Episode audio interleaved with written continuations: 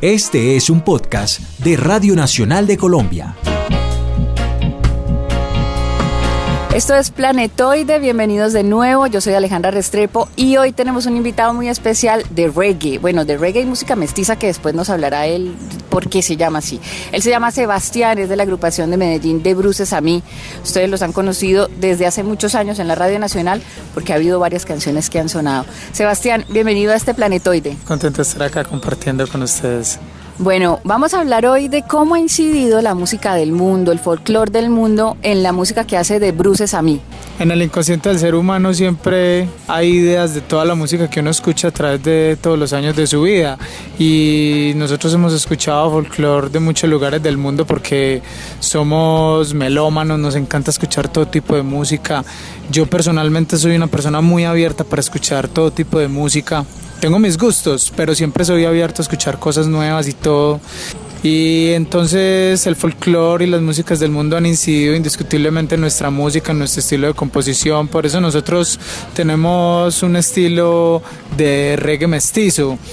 Nosotros tenemos las influencias del reggae jamaiquino, pero también tenemos, por ejemplo, hablando de folclore, específicamente el de Colombia, la cumbia, el porro, la gaita. Es una diversidad muy amplia que hay de toda la música colombiana, hay, hay, música de la región andina, cierto, que, que la compartimos con otros países de Sudamérica también, y todo eso ha influido en nuestro estilo de composición y cuando escuchas de bruces a mí eso se siente. Nosotros tenemos la influencia del reggae jamaiquino, pero también puedes sentir en nuestra música la influencia de esas músicas, hablando pues específicamente del folclore colombiano y tal vez de los folclores de otros lugares del mundo, de África, en algunos momentos que utilizamos ciertos elementos de percusión. Bueno, cuando, cuando hablamos de, incidencia, cuando hablamos de, de pronto algún tipo de identificación, hablamos de instrumentos, hablamos de, de palabras para componer, hablamos, no sé, de algún tipo de paisaje.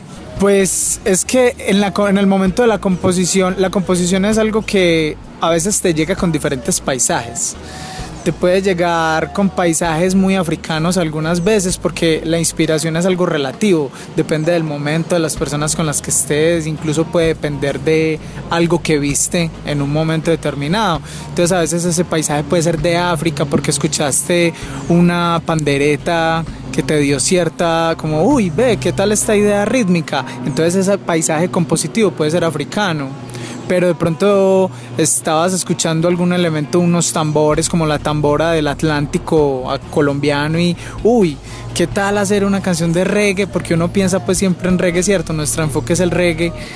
¿Y qué tal hacerla con este estilo de, la tambora del Atlántico? Entonces ahí el paisaje uno lo pinta más, a veces le puede sonar uno como a cumbia, la idea inicial que a uno le llega a la hora de componer.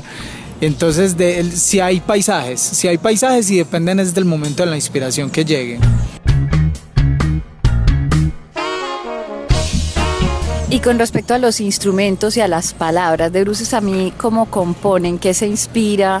¿Se inspira en historias de amor de ustedes, en historias sociales, reales, en un momento tan importante como es el de la paz de nosotros? ¿En qué? En todo, en el amor, claro, pues todos tenemos historias de amor, pero también las letras de Bruces a mí han sido unas letras contestatarias, o sea, nos ha inspirado las situaciones sociales en las que vivimos. Colombia es un país de dificultades, Colombia es un país con que pues ha vivido muchas situaciones de violencia y enmarcadas en el contexto de la corrupción, porque pues desafortunadamente hay una corrupción de la institucionalidad muy compleja en nuestro país. Entonces todo eso lo inspira a uno, la familia, eh, la vida, situaciones de la vida, los amigos, las letras de nosotros comprenden pues eh, son muy amplias, comprenden temáticas muy diversas.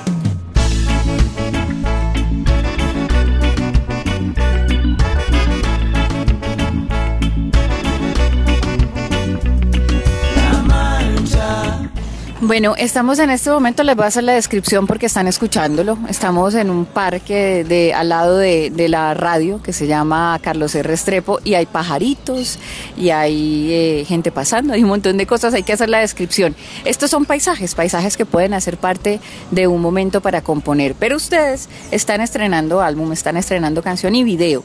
Háblenos un poquito de eso, de qué va el álbum esta vez, en qué se inspiraron, cómo está compuesto esas canciones que, que conforman este nuevo nuevo álbum? ¿Cómo se llama?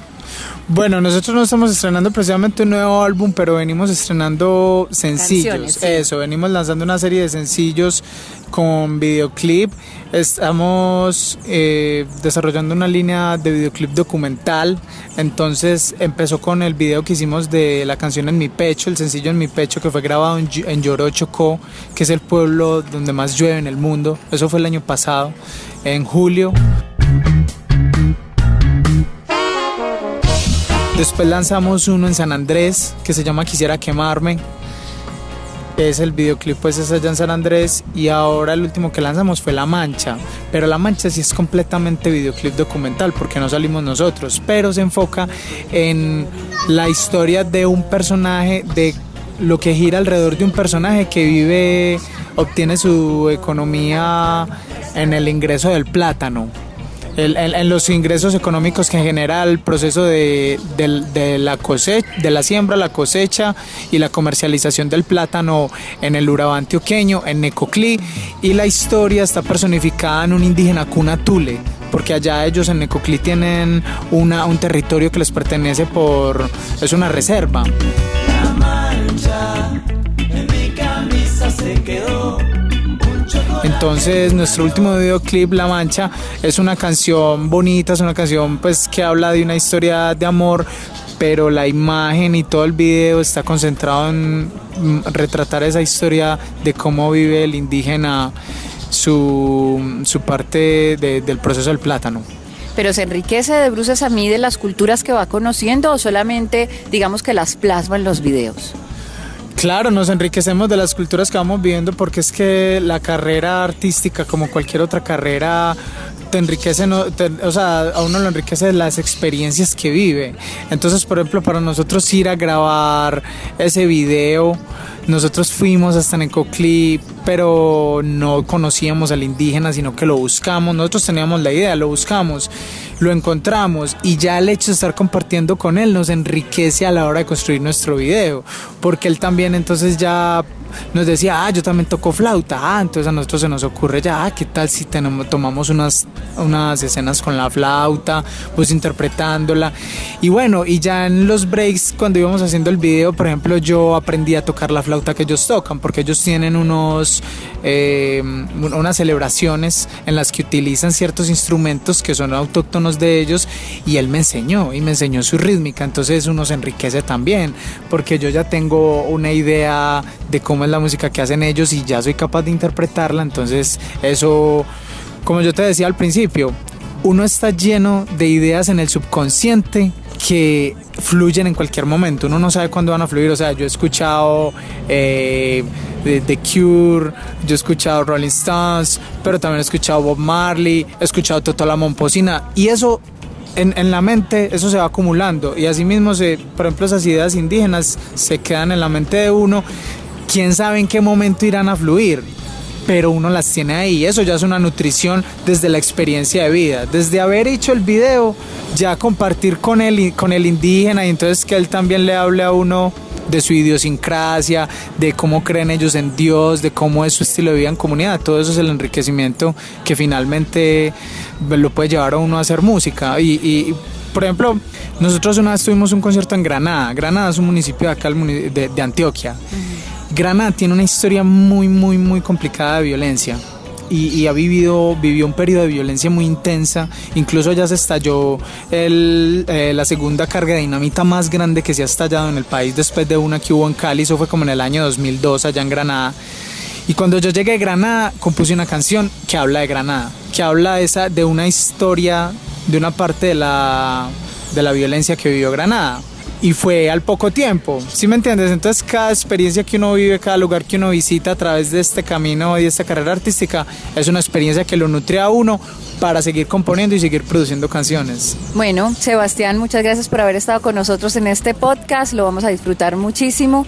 Preséntenos la nueva canción, preséntenos el nuevo video que yo quiero que la gente se pegue y lo conozca muy bien. Bueno, a todos ustedes, yo soy Sebastián García, saxofonista de Bruces a mí y los invito a que escuchen nuestro último videoclip, La Mancha. Es un video muy bonito donde van a poder ver y apreciar la belleza de Necoclí, una parte de la belleza de Necoclí junto con la estética de los indígenas con Atule.